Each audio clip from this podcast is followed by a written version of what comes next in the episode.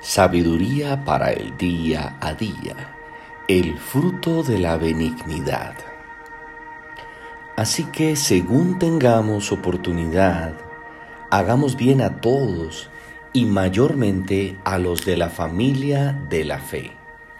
Gálatas 6:10 La benignidad es el fruto del Espíritu que se demuestra con palabras y acciones. Es el interés sincero en el bienestar de los demás, que se exterioriza mediante palabras amables y actos considerados. La benignidad no es solo ser educado y cortés, es algo más profundo, motivado por el amor y la empatía. La benignidad está estrechamente relacionada con la bondad Dios muestra su bondad sobre toda la humanidad, sobre buenos y malos, incluso sobre quienes no reconocen que Dios los ha creado y son beneficiados de todo lo que Él ha provisto para disfrutar la vida.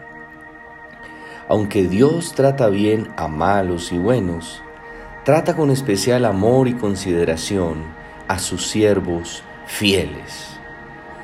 El Señor Jesús cuando estuvo en la tierra fue conocido por ser considerado y amable con todos. Nunca fue duro ni dominante. Por esta razón lo seguían a todas partes. La benignidad se demuestra con acciones, pero también se expresa con palabras que confortan y animan. Mostrar benignidad es algo más que realizar buenas obras.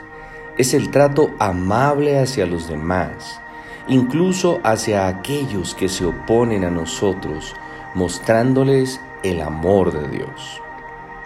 Las personas benignas y amables se benefician a sí mismas porque atraen amigos con facilidad. Si queremos agradar a Dios, debemos hacer de la benignidad una característica permanente en nuestra forma de ser y de vivir. Es por eso que oramos y adoramos.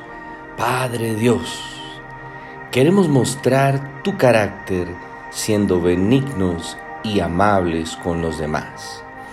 Queremos agradarte al tratar a nuestros semejantes como tú nos tratas. Feliz y bendecido día.